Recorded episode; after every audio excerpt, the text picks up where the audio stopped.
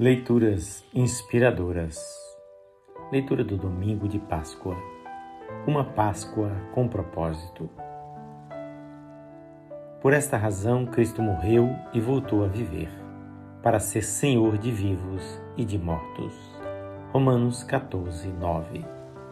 Como ele costuma fazer com as coisas de Deus, o diabo conseguiu ofuscar o brilho da ressurreição no coração daqueles que não creem trocou por ovos e coelhinhos de chocolate e fabricou uma Páscoa pagã.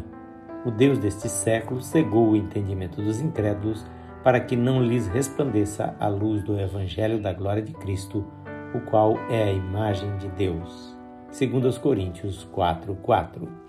Entretanto, o propósito supremo da ressurreição permanece inalterado pelos séculos dos séculos. Deus, o Pai, exerceu seu supremo poder em Cristo, ressuscitando-o dentre os mortos e fazendo-o sentar à sua direita nos lugares celestiais. Efésios 1:20.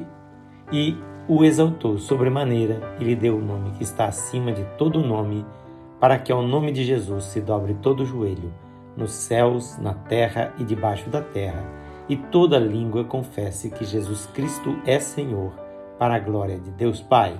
Filipenses 2, 9 a 11.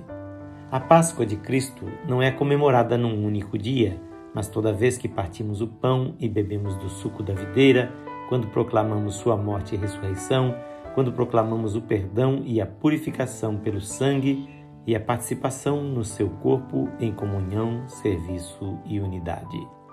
Entretanto, se Cristo não é o Senhor da nossa vida, só nos restará comemorar a Páscoa de chocolate. De certo, nada contra chocolate, mas a vida sem Cristo é tão vazia e sem vida como que pode nascer de ovos de chocolate. E para que Cristo seja o Senhor de nossa vida, é preciso arrependimento, fé, confissão de pecados, amor à Sua palavra e obediência aos seus mandamentos. Cristo é o Salvador daqueles que a Ele se submetem, daqueles que o proclamam como Senhor.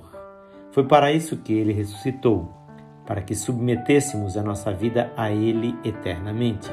Só assim podemos viver uma vida nova e andar em direção a uma terra prometida. E a ordem do Senhor da Páscoa, na verdadeira Páscoa, é que façamos discípulos de todas as nações, proclamando o Evangelho da ressurreição a toda criatura.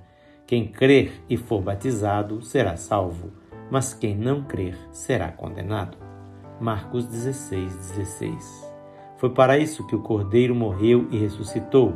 Para isso deu sua vida na cruz e levantou-se dentre os mortos, para ser o Senhor.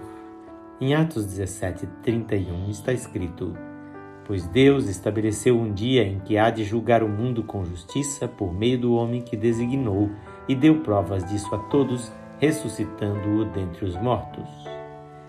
E também em Marcos 16, 19 e 20, lemos: depois de lhes ter falado, o Senhor Jesus foi elevado ao céu e assentou-se à direita de Deus.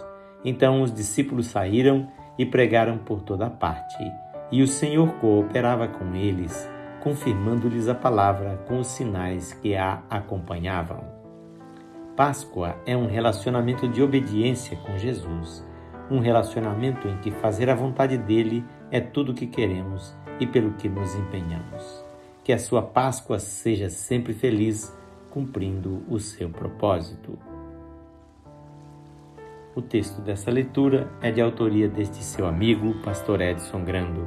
Que o Senhor Jesus lhe conceda uma Páscoa verdadeira e centrada no seu poder de vida nova.